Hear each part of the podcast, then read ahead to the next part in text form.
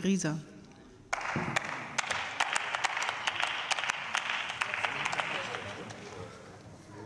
Frau Präsidentin, werte Kolleginnen und Kollegen! Also, wenn das Haushaltsvolumen in Island so interessant ist, empfehle ich einen sehr langfristigen Aufhalt äh, dort, um sich äh, mit den Fragen mal auseinanderzusetzen. Ähm, es fällt einem schon schwer, in dieser Debatte wirklich das eigentlich Aktuelle zu erkennen. Und ich bitte mal, sich nicht davon immer ins Boxhorn jagen zu lassen, dass hier jemand als Feuerwerk der schlechten Laune, dafür aber der Desinformation ein Thema auf die Tagesordnung hebt. Davon sollten wir uns, sage ich mal, als Demokraten insoweit nicht beeindrucken lassen, um zum Kern vorzustoßen, der uns schon als Politik besorgen muss. Und da geht es erstmal natürlich um Fehlverhalten. Geht es um persönliches Fehlverhalten? Geht es um Nepotismus? Geht es um die Frage der Bevorzugung von Freunden, Verwandtschaften oder Ähnliches? Etwas, das man aufklären kann, aber eben auch aufklären muss etwas, wo man deutlich sagen muss, was davon sind in der Tat strukturelle Probleme. Es reicht nicht, wenn wir sagen, wir stehen fest an der Seite des öffentlich-rechtlichen Rundfunks. Blick in die Verfassung sagt, das ist allenfalls verfassungsgemäß, aber nicht mehr und nicht weniger. Es geht schon darum, dass wir erkennen, dass die Zeiten sich grundlegend verändert haben. Und es ist einfach wahr. Der sogenannte Content, der produziert wird, früher mal streng getrennt, öffentlich-rechtlicher Rundfunk und Fernsehen und Printmedien, hat sich beim Blick auf die jeweiligen Seiten stark angenähert.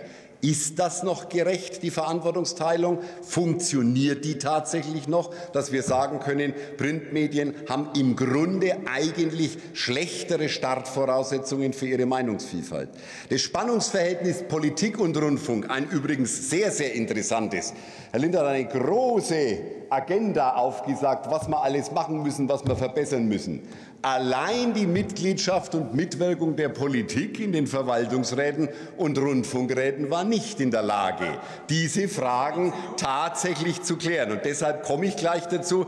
Es geht schon auch ein bisschen um die Flucht vor der Verantwortung, nämlich das Ausgliedern der eigentlich zentralen Fragen bis hin zur eigentlich wichtigsten, nämlich der Frage der Finanzierung. Die haben wir mittlerweile auch in eine Kommission ausgegliedert. Was also gibt es eigentlich noch zu besorgen? Denn da sind wir uns alle einig. Eine inhaltliche Aufsicht, die will keiner führen, darf keiner führen in einem die Medienvielfalt gewährleistenden öffentlich-rechtlichen Rundfunk. Die Länderzuständigkeit, die jetzt wieder über einen, natürlich eine Reform des Staatsvertrages verhandeln, das ist klar. Aber ich glaube, es wäre schon besser zu sagen, die Politik soll tatsächlich auch personell auch bei den Rundfunkräten und äh, tatsächlich den Verwaltungsräten ein Stück Abstand gewinnen. Mir erschließt sich nicht ganz, warum das notwendig ist. Ich glaube, der Umgang mit Mitteln, der ist natürlich einfach und populistisch. Die sogenannte Tatorteritis, mein Gott, da darf man mal die Frage stellen, reichen nicht 16 Sendeanstalten mit ihren Tatorten, müssen es auch noch das gesamte europäische Ausland sein? Nicht ganz zu Unrecht fragt man sich, ob zwei öffentlich-rechtliche Rundfunkanstalten tatsächlich beim bedauernswerten Ableben der Queen ganztages berichten müssen. Lässt sich das nicht tatsächlich zusammenlegen? Und der, der zweite Punkt ist die Frage, na ja, ein Blick in die Mediatheken macht es natürlich auch nicht besser.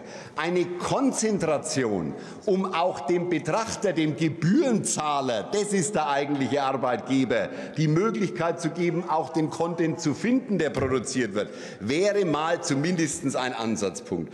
Und auf wessen Rücken geht es hinaus? Natürlich auf dem Rücken des Inhaltes.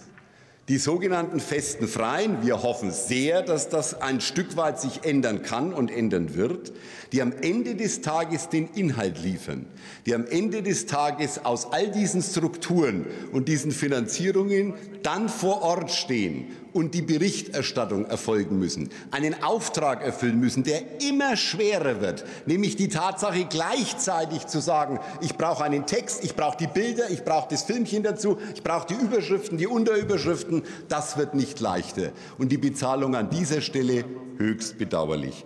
Und deshalb noch ins Stammbuch. Wenn wir schon über Medien reden, dann geht es schon auch ein bisschen um die Deutsche Welle. Liebe Ampel, wenn man der Deutschen Welle, so wichtig sie ist, wir wissen das alle und wir sind uns da einig, einen großen Aufgabenkatalog nicht nur aus dem Ampelkoalitionsvertrag gibt, dann muss man ihnen auch die Mittel dazu geben und sie ihnen nicht verweigern. Vielen Dank.